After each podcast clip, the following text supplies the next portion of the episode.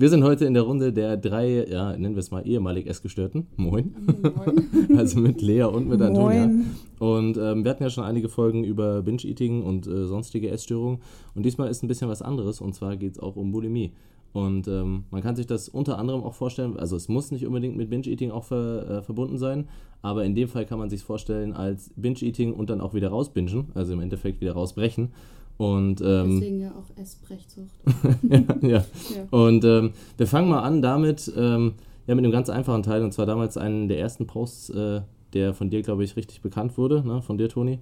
Und zwar ähm, ein Post, wo es im Endeffekt, kannst du mal beschreiben, wie das Bild war und worum es in dem Post ging und was der Hintergrund der Sache war. Naja, also ich habe äh, mich getraut, darüber zu sprechen, dass ich eben nicht nur an Magersucht gelitten habe, sondern eben auch äh, Bulimie hatte und ich habe halt davor nur über meine Magersucht gesprochen, weil ich mich dafür geschämt habe, äh, dieses Wort, also was dahinter steckt, das Kotzen, weil das ja natürlich mit Ekel behaftet ist, ähm, auszusprechen. Und irgendwann habe ich mir dann gedacht, ich möchte zu meiner Community einfach komplett ehrlich sein und eben auch das Thema ansprechen, weil ich gemerkt habe, dass diese Erkrankung einfach so leicht zu verstecken ist, ähm, dass es so viele Menschen haben, die genauso wie ich auch nicht darüber gesprochen haben. Ich meine, bei mir hat das ja kaum jemand bekommen. Und dann habe ich eben ein Bild von der Toilette gemacht in eher Sepia, schwarz-weiß Richtung, wenn mir jetzt auch auffällt und eben über den Begriff Bulimie und auch über mich persönlich gesprochen, dass ich davon betroffen war. Ja, dieses Aufhören ist halt auch das Krasse, ne? wenn man überlegt, so bei Lea und mir in den Phasen hat man es jeweils gesehen. Bei Lea einmal sehr deutlich. also, ja. Als du einmal so plötzlich, wie, wie viel hast du gewogen damals? Ähm, ich bin in acht Wochen von 60, äh, doch von 65 Kilo auf 85 Kilo. Boah, das ist solide, ne? und, ja, das ist solide. Ja, und das, das Krasse, ich glaube, bei, bei, bei einem Körpertyp wie Antonia kann man sich äh, oftmals nicht mehr vorstellen, dass sie wahrscheinlich trotzdem die gleichen Kalorien reingehauen hat und dann halt wieder raus hat, ne? Kannst du dir mal vorstellen, wie das, oder vor, äh, kannst du mal sagen, wie das damals so aussah, dann so ein typischer Bulimieanfall? Naja, ich würde nicht mal Anfall sagen, ich würde Anfälle sagen. Also ich bin halt äh, zum Supermarkt gegangen und habe mich totgeschleppt an Lebensmitteln nach Hause, die ich äh, gekauft habe und habe dann, ähm, weil ich dir letztens auch davon erzählt habe und du meintest, wie du hast mehrmals dann. Mehr, mehrmals am Tag, ne? das habe ich nicht verstanden. Ich hatte, also, oder sogar mehrmals in einer Session. Ich hatte immer gedacht, das wäre so, okay, man isst und dann bricht man quasi am Ende und man versucht das rauszukriegen. Nein, also ich habe, nein, ich habe so viel gekauft, dass der Magen, der hatte ja gar keinen Platz dafür. Und das, was übrig war, habe ich mir halt gedacht, es wäre ja schade, wenn ich das jetzt, weil ich konnte das nicht, ich konnte das nicht bei mir zu Hause horten oder dann aufbewahren. Ich musste das halt dann essen. Und dann habe ich teilweise fünf, sechs Mal wieder gegessen und wieder gekotzt, weil das auch nicht so lange in meinem Magen bleiben durfte, damit das nicht schon verstoffwechselt wird oder verdaut wird oder äh, das ja. ist, glaube ich, schon ein krasser Unterschied zu Lea und mir, ne? Weil wenn man über, also Lea, du kennst das bestimmt, ne? Wenn man quasi einkauft und man merkt eigentlich schon, also beim Einkaufen denkt man sich, okay, ich brauche noch mehr Variation und das reicht auch noch nicht und ich brauche jetzt noch die neunte und die zehnte und die zwölfte Süßigkeit. Und dann aber fängt man an zu essen und so nach Brötchen Nummer drei und nach Eis Nummer zwei denkt man sich schon, okay, ich habe jetzt eigentlich noch sieben Eis und sonst was. Und irgendwann ist so, okay, jetzt ist halt Schluss und dann war es das und dann schläft man mit größten Bauchschmerzen ein oder versucht's, ne? Bis man nachts dann Reflux hat und sonst was. Und das war mir gar nicht so bewusst, dass das dann quasi so der Teil ist, wo du gesagt hast, okay, nee, jetzt raus und dann geht's weiter. Ja. Das ist halt schon krass.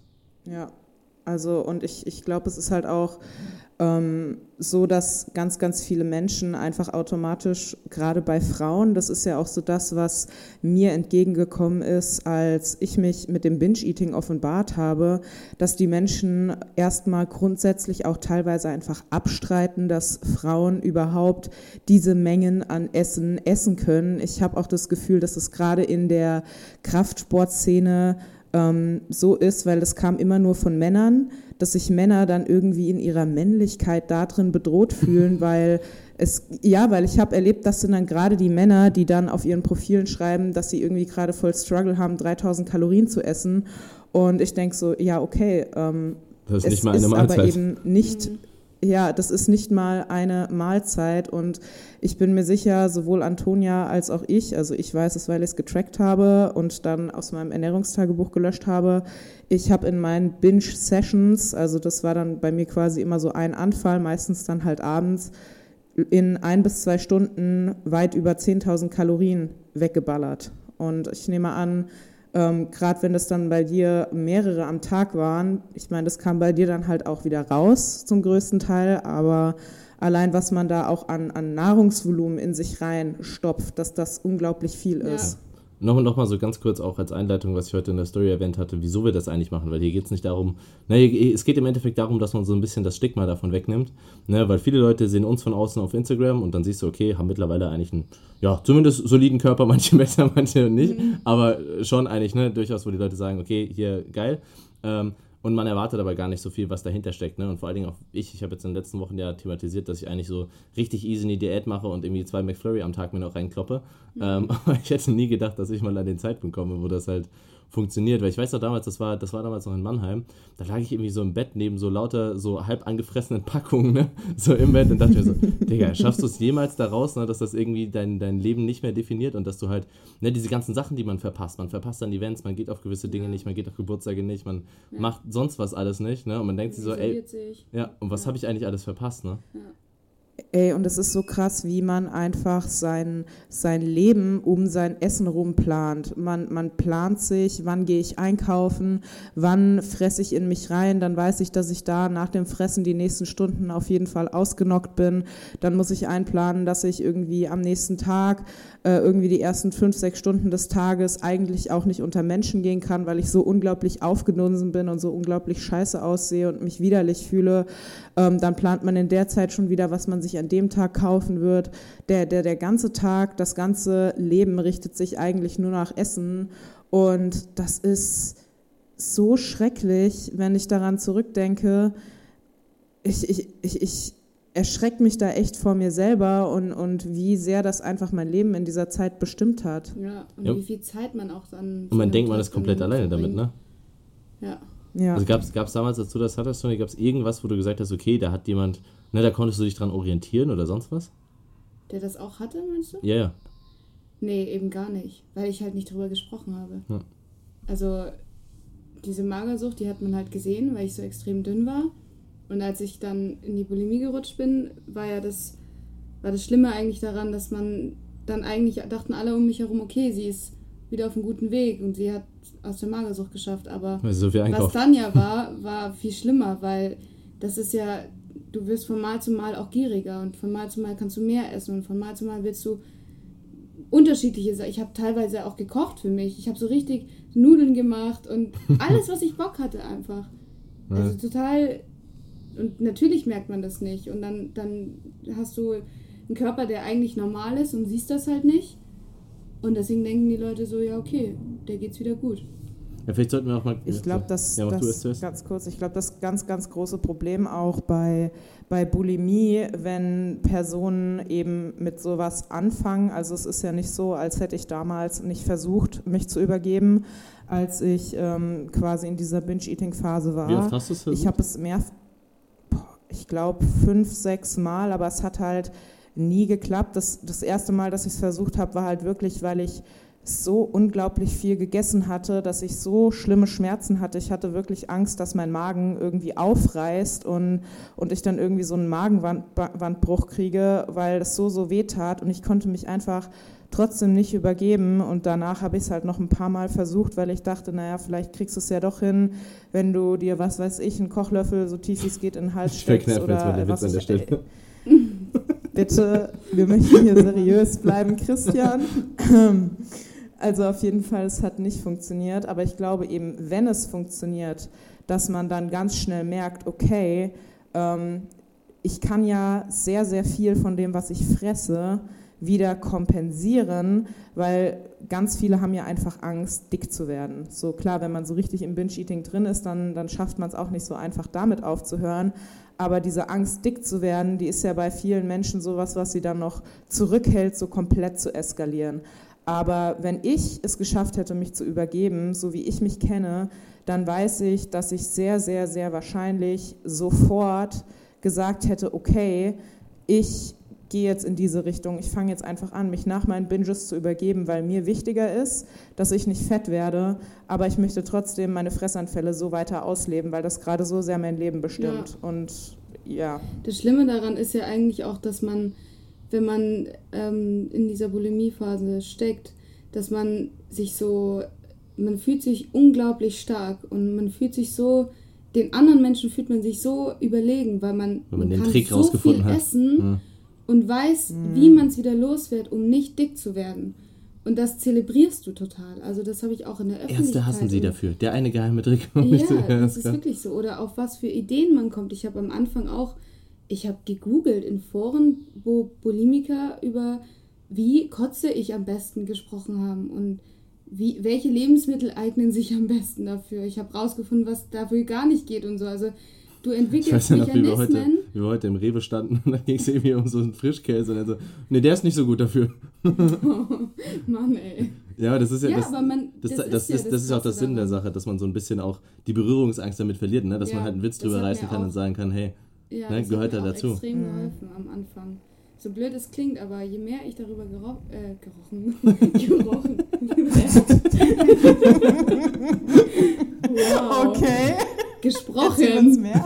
gesprochen habe, desto ja mehr befasst man sich ja damit. Und das ist ja das, um was es geht bei einer Essstörung. Du musst das ja für dich erstmal einsehen, weil sonst ja, ich, ich weiß ja noch, wie ich damals mit Lea telefoniert habe und wir so Witze drüber gerissen haben, auch so, ey, so, das ist halt, ne, wie wenn du jetzt jemanden geil findest. Du musst die Person nicht vergewaltigen, genauso musst du jetzt auch nicht das essen. So, ne? es, es, Ja. Du musst jetzt nicht diesen Reiz befriedigen, Wow, du kannst jetzt auch mal. Ja, es ist ja, es ist ja wirklich so. Es ist halt ein Ja. Reiz, es ist ein Impuls.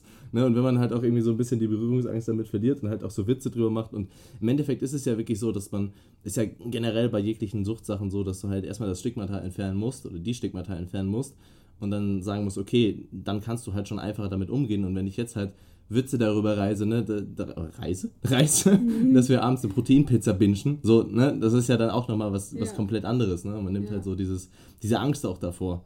ja. Aber ich weiß, ich weiß auch ganz genau, hätte ich habe es einmal versucht zu kotzen und ich habe es voll nicht hinbekommen. Ne? Ich dachte mir so, boah Gott, ist das nervig. Hab's dann gelassen, dachte mir so, okay, dann machst du lieber zwei Tage Diät und dann geht das wieder. Und dann merkt man aber auch, dass es halt einfach eine ultra gelernte Angewohnheit ist und dass je besser du darin bist, es ist halt, ne, es ist halt wie Irgendwann wird Lernen. Das auch zu, ja, es, du wirst besser darin. Es, irgendwann musst du gar nicht mehr viel tun. Du hast den Gang auf Toilette und dann ist dieser Reflex schon da. Krass. Das war krass für mich. Genau, ich, ich habe mich mal mit einer unterhalten, die hat mir halt auch erzählt, sobald sie dann halt irgendwie bestimmte, auch vor allem bestimmte Lebensmittel gegessen hat, irgendwie, die hat gesagt, was weiß ich, sie hat dann irgendwie immer ein Eis oder so gegessen und das, sobald sie dann dieses Eis im Bauch hatte, das war immer irgendwie so ein Cremissimo, wo viel Luft reingeschlagen war, das, dann hat sofort, sogar im Stehen, kam mir das Eis schon wieder hoch, sie musste sich irgendwie nur nach vorne beugen, das hat Ja. wieder quasi alles Ja, rausgespült. das ist wirklich so. Das ist. Hab's gerade an Antonias Gesicht krass. gesehen, dass sie das kennt. Ja, absolut. ja. Auch Kombinationen von Gebäck und Eis. So. Du weißt ganz genau, was gut funktioniert. Das ist Ja. echt, das ist wirklich krass. Okay, aber um nochmal um noch mal so ganz krass zurückzuspulen, du hattest ja die Magersucht am Anfang erwähnt. Also, wo war das? Ich meine, das sind ja verschiedene Essstörungen und es ist ja auch bei Essstörungen bekannt, dass sie ineinander überwechseln können. Also, Magersucht und Binge-Eating ist ja so die, die ultra bekannteste Sache, ne? Also, sei es jetzt im Sportkontext, wo du sagst, okay, du hast Leute, die halt quasi sich runterhungern ne, in, der, in der Wettkampfdiät und dann halt bingen. Oder halt einfach in dem Kontext, ne? Es ist ja total bekannt, dass Essstörungen ineinander wechseln können. Ähm, aber von daher fangen wir an, wie das quasi mit Magersucht, also wie du damit, wie das eigentlich angefangen hat. Ähm, Und wann hast du gemerkt, dass du Magersucht hast, oder ne? Ja, angefangen hat als ich äh, ausgezogen bin mit 17. Da war ich dann das erste Mal halt komplett alleine und ja, hatte so viel Zeit irgendwie mit mir alleine, hatte mein Abi so kurz bevor, also bevorstehend und ich, ich weiß nicht, ich war irgendwie unzufrieden mit meiner Figur, aber nicht so, dass ich, also nicht so extrem bewusst eigentlich, aber ich habe einfach ähm, damit so ein bisschen meinen Stress kompensiert und mein, mein Alleinsein, dass ich alleine wohne, dieses ganze erstmal klarkommen darauf, wie, wie macht man was und für mich war das alles irgendwie auch Chaos. Chaos, genau. Und dann habe ich mir, ich weiß gar nicht, gar nicht mal so bewusst, aber ich habe mir einfach was gesucht, mit was ich mich mehr beschäftigen kann. Und dann habe ich halt angefangen, ähm, mich mit Lebensmitteln auseinanderzusetzen und wie viel Kalorien was hat. Ich hatte, konnte zu jedem Lebensmittel irgendwann sagen, wie viel Kalorien auf wie viel Gramm das hat. Und dann habe ich äh, gar nicht mal so bewusst, aber ich habe Sportabi gehabt und ähm, habe dafür halt viel trainiert, einfach um gut zu sein. Und dann habe ich abgenommen, auch mit wenig Essen, also extrem wenig Essen und äh, irgendwann habe ich mir so Goals gesetzt, so ein, dieses Gefühl durch das eigene Handeln. zum Beispiel. Ja, Wenn du das schaffst, dann hast du, dann war das gut, das war ein guter Tag so. Also krass, ich, ich muss sagen, dieses Gefühl, ne, quasi durch, durch das eigene Handeln den Körper kontrollieren zu können, ne, wenn man das das erste Mal erlebt, das ist so, wow, das funktioniert ja tatsächlich. Ja. Ne? So, so beim ersten Mal tracken. Ich weiß nicht, ich habe damals versucht, ich habe damals versucht, einen Tag über lang nur Kaugummis zu essen. Und wenn ich einen Tag lang nur Kaugummis gegessen, also nicht runtergeschluckt, sondern einfach nur die Kaugummis zu essen, dann war es ein guter Tag. Ja. So, genau, das ist genau das Krasse. Hast du es auch, Lea, gehabt? Ja, ja, klar. Also ich habe dann auch irgendwie, wenn ich es geschafft habe, bis nachmittags um 18 Uhr gar nichts zu essen, das war klasse. Und dann irgendwie nur einen Proteinriegel und ein bisschen Hähnchen oder ein bisschen Quark oder manchmal auch nur einen Apfel oder so. Das waren dann so richtig tolle Tage, wo du dann im Bett lagst und du hattest einfach so unglaublich krassen Hunger und hast dieses Gefühl total genossen, weil du wusstest so, jetzt, jetzt gerade bin ich so krass im Defizit, ich nehme so viel ab, ich bin ja dann auch noch richtig viel gejoggt, ich bin jeden Tag 15, 20 Kilometer gejoggt und so und ähm, das war für mich damals einfach so das beste Gefühl überhaupt. Ja. ja, ich muss sagen, bei mir konnte sich aber diese Magersucht nie so wirklich also nie wirklich lange manifestieren, weil das war bei mir so zwei Monate oder so. Und dann hat es schon angefangen, bei uns, habe ich dir letztens erzählt, bei uns in der Mensa gab es so Tage, da haben die ähm, quasi so Dessertspeisen gemacht, die halt dann richtig geil waren, wo sie halt so Donuts gemacht haben. So diese mhm. amerikanischen Donuts, quasi die ihr von den Simpsons kennt, ne? Mit Schoko und mit Erdbeer und sonst was. Mm. Und die habe ich mir halt vorher nie gegeben, weil ich halt keinen Bock hatte, dick zu werden. Aber wenn ich halt wusste, okay, ich habe die letzten vier Tage quasi nichts gegessen, gut, dann kann ich mir halt mal zwölf Donuts reinzimmern oder so und halt auch vor anderen und dann so, hey, wie machst du das? So, ja, ja oh mein Gott, ja, das habe ich mit, ne? dann, das dann, hab ich mit All You Can Eat Sushi gemacht, ja. ja. Und das ist genauso dieses Gefühl so, ey, ich habe ich hab den Schlüssel dazu gefunden, so, ich esse einfach nichts und dann kann ich viel essen. Ja. So, wow, ich habe das System ausgetrickst. Ey, äh, ich habe ich hab das genossen. Ich war beim All You Can Eat Sushi mit meinem ultra krassen Untergewicht und ich habe da innerhalb von einer Stunde so viel weggefressen wie irgendwie fünf Leute zusammen und, und die Leute, die haben angefangen, heimlich Fotos von mir zu machen mit meinem Tellerberg und niemand hat verstanden, wie ich so dünn sein konnte und ich war da manchmal zweimal pro Woche und ich habe dann auch immer gepostet, wie viel ich esse und so und am nächsten Tag dann, wie krass meine Form trotzdem war. Und ähm, ja, ich habe halt einfach an den anderen Tagen ultra, ultra, ultra viel Sport gemacht, irgendwie sau wenig gegessen und ähm, auch an dem Tag, an dem ich dann Sushi essen war, den ganzen Tag halt nichts gegessen und vorher irgendwie 40.000, 50.000 Steps geballert. Ja, okay, cool. Ich, ich, du hast das vorhin so gut ausgedrückt. Ich finde es krass, wenn man sich daran zurückerinnert, wie erhaben man sich fühlt, ne? Ja. Wenn man so denkt, ey, ich hab's, ich hab's rausgefunden jetzt. Ja, man ist der King. Man weiß den Trick einfach. man und fühlt glaub, sich richtig überlegen. Ja, genau. Und das, obwohl man einfach nur vollkommen dämlich ist zu dem Zeitpunkt. Ja. Was ich aber glaube, ist auch äh, wichtig zu sagen, dass, weil das ganz viele Mädels von mir auch schreiben, seitdem ich halt ähm, darüber auch gesprochen habe, ähm, ist, dass diese familiäre Komponenten ganz, ganz oft mit reinspielen in solche Entwicklungen. Also bei mir war das ja genauso. Ich habe halt viel familiären Struggle gehabt und ich glaube, dass man dann einfach anfängt, das ist ja genauso wie wenn du dann in der Alkoholsucht zum Beispiel abrutscht oder in, mit Drogen zu tun hast oder so. Du suchst dir was, mit was du das kompensieren kannst, das, was du erlebt hast. Egal, was es jetzt ist. Hm. Ja.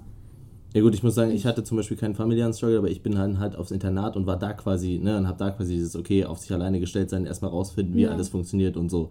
Aber das ist ja das. Dann, wenn du alleine bist, dann hast du Zeit, dich mit irgendwas zu beschäftigen. Ja, ja ich fand aber auch dieses Soziale immer krass. Also ich wusste immer, immer zu dem Zeitpunkt, wo ich dünner war, ähm, oder wo ich dünn war, gab es halt auch Erfolg bei Frauen. Das ist halt ne, total lustig und da war man plötzlich auch viel beliebter. Ja, das, das ist voll krass. Genau. In der Schule ist, ist, das Lob, ultra krass. Du bekommst Lob, wow, du hast ein bisschen abgenommen, oder? ja, und dann wird das nur noch schlimmer, weil du dir denkst, ja, super, wenn das gut ankommt und wenn es gut ausschaut und du äh, Komplimente bekommst, dann ist ja dann ist ja doppelt gut, dann mach ich gleich so weiter. ja, und dann kannst du dir trotzdem ja, noch 12 ja. Donuts reinzimmern. Ja. Aber wo, bei dir, ich meine, bei Lea, was, was, war, du hast ja dann auch schon relativ früh den Umschwung gehabt, wo du dann schon die ersten Binges hattest, ne? Also hast du ja gerade gesagt mit dem Sushi. Ähm, wie war das bei dir, Toni? Hattest du dann auch schon Fressattacken relativ früh in der Magersucht oder kam das so gar nicht? Nee, ich hatte das überhaupt nicht. Also ich habe Essen komplett strikt verweigert. Und aber irgendwann war dann der Zeitpunkt, wo mich meine Freunde so genervt haben, dass es mir zu blöd war. Immer diese Ausreden, dieses ähm, in den Pausen irgendwie eine Ausrede finden, warum ich jetzt nicht essen mag oder das war mir zu anstrengend. Und dann habe ich halt irgendwann, ich habe, das war komischerweise in einem Film, habe ich gesehen, dass zwei Mädels halt eine Bulimie haben und das ganz toll irgendwie zelebrieren, weil sie halt zeigen können, dass sie essen Krass. und sich dann erbrechen. Und dann habe ich mir gedacht, ach, ist ja super, ist ja die perfekte Lösung für mich. Und dann, äh, so kam das. das. Ich weiß auch noch den. Nach wie vielen Jahren genau war das? Also nach wie vielen Jahren Magersucht? So grob? Äh, nach drei. Okay. Drei Jahren. Und dann war das für mich halt irgendwie fast schon wie so eine Erleichterung, weil ich wusste, okay, ich kann essen und ich meine, ist ja nicht so, dass man das dann nicht genießt. Also ich habe das schon genossen. Boah, endlich wieder normal essen und reinhauen. Du hast dann aber schon beim ersten Mal dann erbrochen. Ja, darf ich dich ja. mal ganz kurz fragen, wie das das erste Mal abgelaufen ist? Also du, du hast dann schon wie geplant. Nicht, dass das erste Mal kotzen, wie, wie das war. Hast du dann quasi vorher schon geplant, okay, heute esse ich das und das und das und danach kotze ich dann? Nee, gar nicht. Ich habe, ähm, also wie gesagt, ich kann mich genau an den Abend erinnern. Wir wollten da eigentlich mit Freunden Geburtstag feiern und ich hatte daheim noch was essen wollen und ähm, habe mir gedacht, so, okay, diese Magersucht ähm, ist zwar noch aktuell, so in meinem Kopf und es, ich war auch viel zu dünn, aber ähm, ich habe da immer, also das war wirklich auch so ein Punkt, ich habe Ausnahmen gemacht, wenn wir irgendwie feiern gegangen sind oder in eine Bar gegangen sind, weil dann war es mit dem Alkohol für mich schon auch so eine Sache, okay, da musst du wenigstens ein bisschen essen. Und dann habe ich äh, an dem Abend so, ein, so Tütennudeln gegessen, die man sich in der Mikrowelle. Rahmen, ja, ja, genau.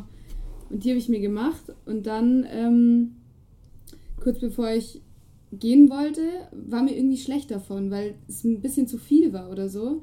Und dann habe ich mich an diese Szene in dem Film erinnert und habe mir dann gedacht, ach, das kannst du ja jetzt mal machen. Ach, krass. Und dann, äh, das war das erste Mal. Und das war ja noch nicht mal so, dass es wirklich Unmengen an Essen war. Und das war aber dann der Moment, wo ich festgestellt habe, boah, das ist ja so einfach, das machst du einfach immer wieder. Aber das ist auch krass, dass es dir halt einfach fiel, ne? Stell dir mal vor, es wäre einfach schwer gefallen, hättest gesagt, ach scheiße, das ist irgendwie doch doof, ne? Ja, aber gut, das waren, das waren ja auch, das war ja was Flüssiges. Ja. Also das war jetzt was, was leicht war. Ja. Es gab auch Momente, wo ich dachte, ich sterbe über dieser Toilette. Und dann hast du es immer weiter probiert. Ja, da habe ich dann halt immer wieder so viel nachgetrunken oder so, dass es halt irgendwann ging. Ja. Also es hat immer funktioniert. Für mich war der Gedanke, der schlimmste Gedanke war für mich, dass ich die Menge, die ich gegessen habe, dass die in mir bleibt. Das ist schon krass. Dann habe ich lieber eine Stunde lang gebraucht zum Erbrechen. Das ist eigentlich so krass. Hm. Ich finde ich find halt auch diese soziale Komponente so spannend. Kannst du mal sagen, wie, das, wie sich da so, das so ausgewirkt hat? Ne? Also sowohl Magersucht als auch dann das dahin. Weil ich meine, du hast ja, wie du gerade erzählt hast, hast ja eigentlich die Bulimie erst angefangen, damit es sozial verträglicher ist. Ja. Aber geklappt hat es ja auch nicht wirklich. Ja, am Anfang hat es geklappt und dann wurde das eigentlich genauso schlimm wie mit der Magersucht, weil dann ähm, machst, also du steigerst dich ja bei jedem Mal. Also du gehst dann, wie wir vorhin schon gesagt haben, einkaufen, das dauert. Dann nach Hause, dann kommt ja bei uns auch immer noch dazu, dass du dann sauber machen musst, wenn du da im Bad sonst was veranstaltet hast. Ähm, und dann halt dieses äh, Klarkommen, dann hast du Kopfschmerzen also ich habe dann auch angefangen, meine Freunde zu vernachlässigen. Ich hatte damals auch einen Freund, der das äh, ja auch nicht mitkriegen durfte und habe dann da auch immer weniger mich mit dem getroffen und auch irgendwann mal dann von dem getrennt, weil es mir halt, ja. ich wollte lieber die Zeit mit meiner Bulimie oder Essstörung verbringen als mit ihm ja. oder mit meinen Freunden. Ja, kann ich verstehen. Ich habe auch schon damals, ich habe damals mit einer Ex teilweise Wochenende abgesagt, wenn ich dachte, okay, ich habe eher Bock zu bingen. Ja, genau. und dann halt Sport zu machen. Ja. So. Also Sachen absagen, um sich der Erstellung zu widmen, ist schon sehr extrem. Vor allem, ne, da in, in dem Zeitpunkt scheint es einem so die normalste Sache der Welt, weil so ein Drang ist, den man unbedingt befriedigen will. Ja. Und selbst wenn man jetzt zurückschaut, denkt man sich so, what the fuck?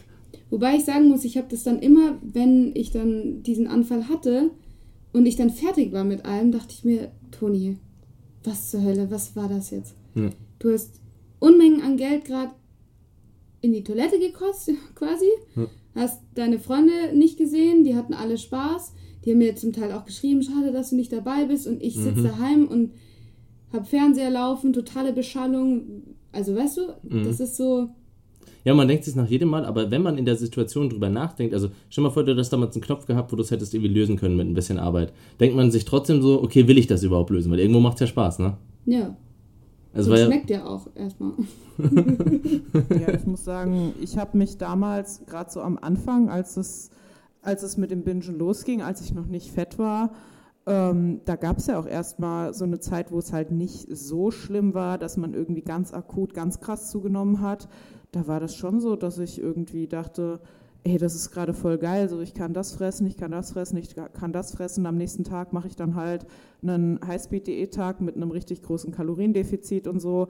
Also das hat am Anfang ganz gut geklappt. Das ist dann halt irgendwann nur so sehr umgeschlagen, dass es dann halt zum einen immer mehr wurde und auch immer häufiger und irgendwann kannst du es dann natürlich auch nicht mehr kompensieren ab einer bestimmten Kalorienmenge. Dann fallen die Highspeed-Diät-Tage weg und dann bingst du halt irgendwann jeden Tag und unglaublich viele Kalorien. Ja, ne? aber der Anfang, den, den fand ich damals mega geil. Ich habe ich, ich hab das geliebt, das hat mich richtig krass erfüllt. Das war das ist, das ist richtig traurig. Ich habe wirklich so viele Sachen abgesagt. Ich habe Treffen mit Freunden abgesagt.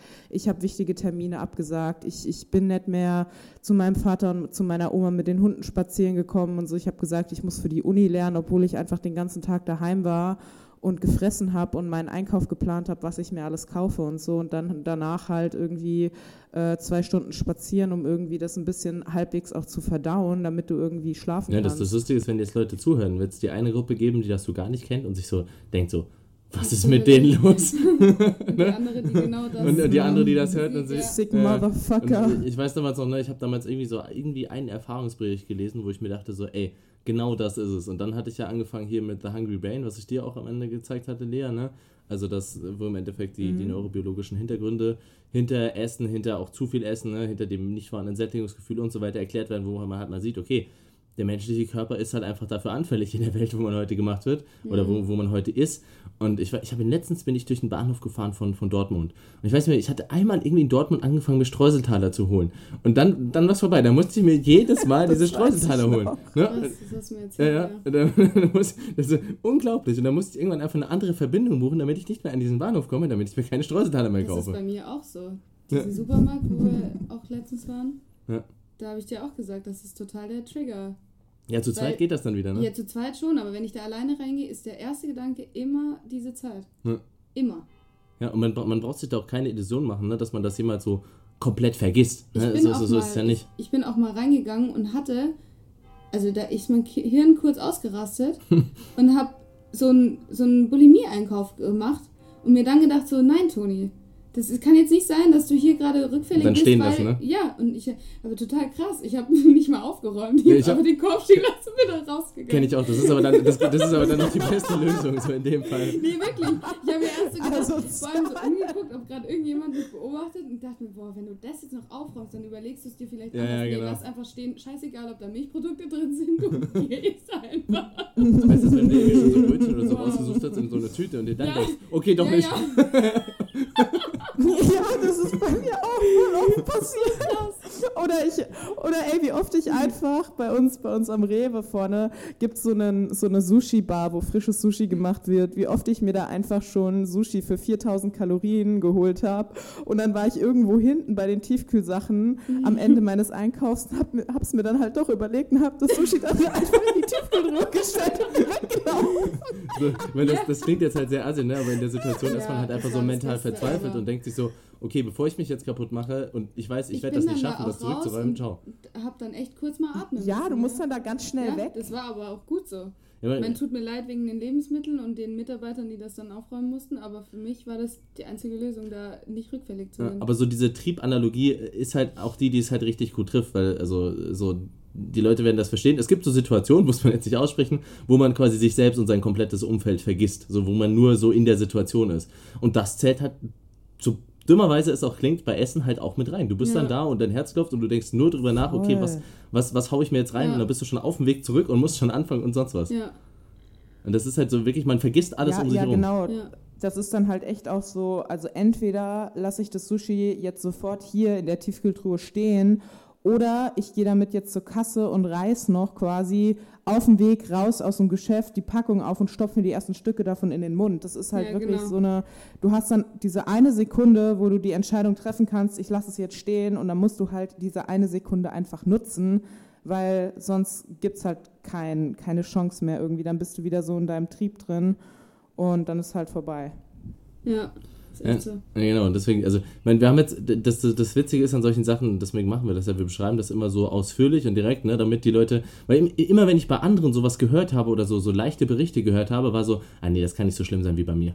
Mhm, ne? ja. So, das kann ich. Und erst wenn man halt mal so wirklich drauf eingeht, man wirklich sagt, okay, man kennt all diese Situationen, ja. dann merken Leute, okay, hm, und wenn es bei denen geklappt hat, kann es halt vielleicht bei mir auch klappen. Weil ich ja. ging damals davon aus, so, nee, ich bin der, so wie bei der ersten Trennung, so, nee, ich bin der Einzige, der das jemals gespürt hat, so und. Ja. Oh, ich habe dich so gehasst, auch da bei dem einmal.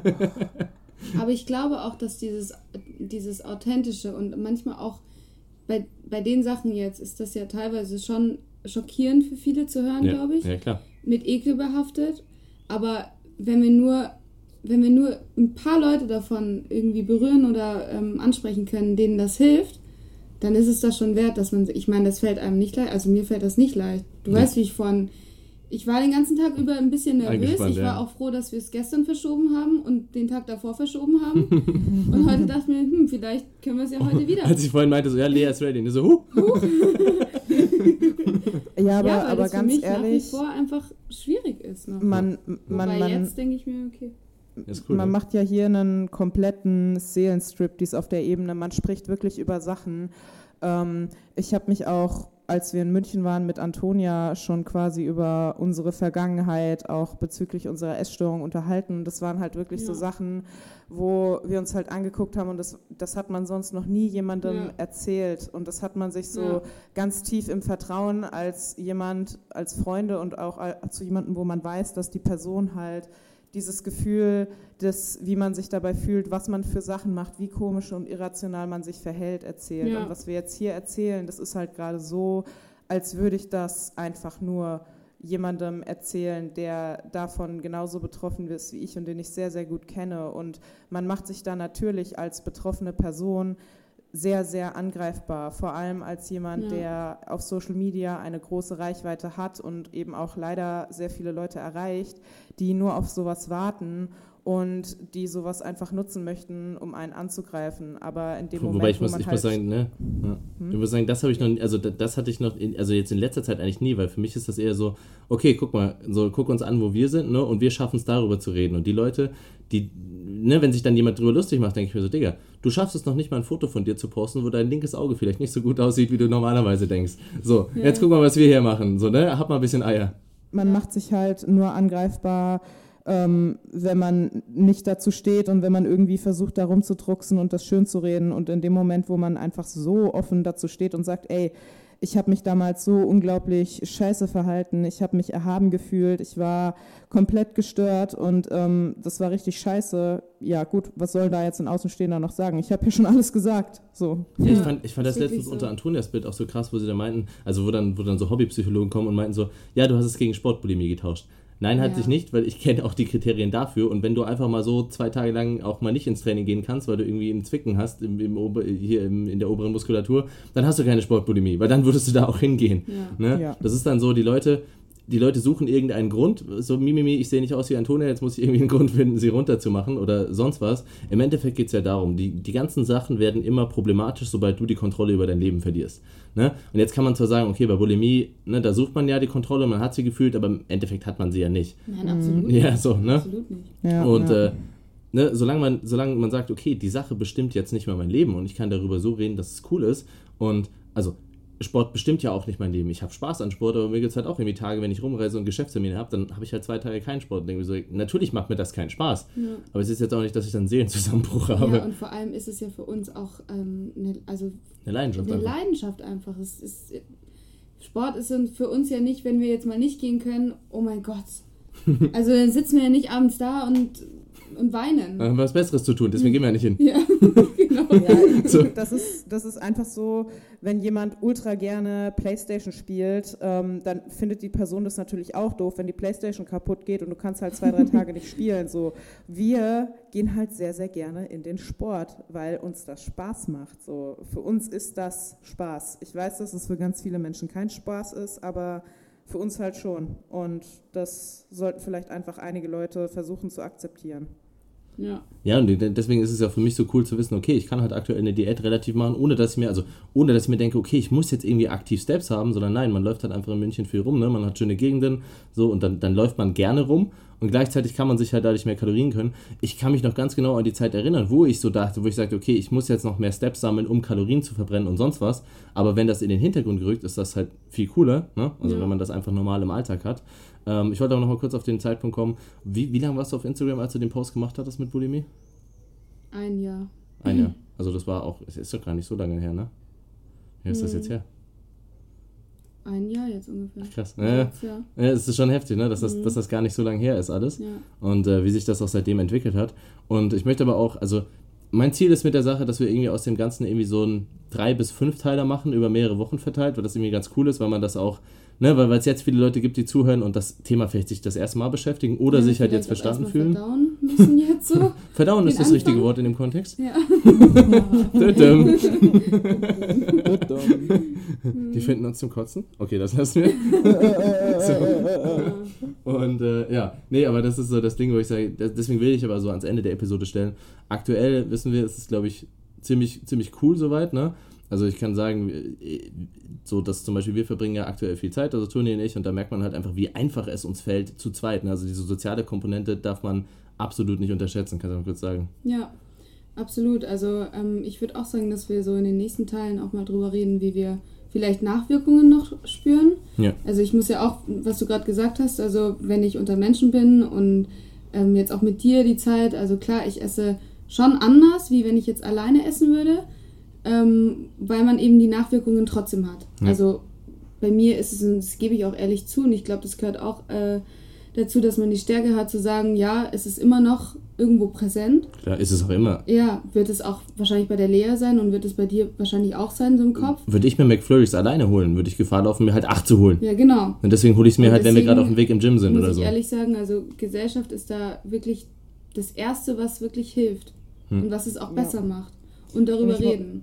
Ja, und Ja. ich bin jetzt alleine zum ersten Mal seit der FIBO so wirklich seit jetzt zwei Wochen. Musste wohin oder jemand war da, wir waren beim Shooting und so weiter und so fort. Und jetzt bin ich halt seit zwei Wochen alleine.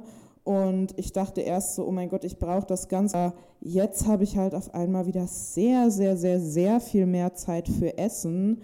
Und eigentlich auch gerade, außer so meine tägliche Arbeit, die ich ja eh mache und mein Training, sonst nichts so zu tun. Und ich habe halt irgendwie fünf, sechs Stunden, die ich einfach nur mit Essen verbringen Mhm. könnte.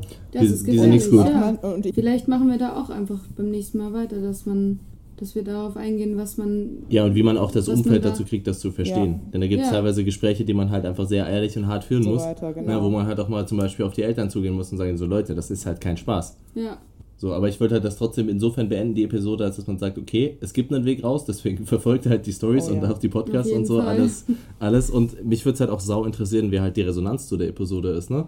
Ähm, wir können das mal ganz einfach machen.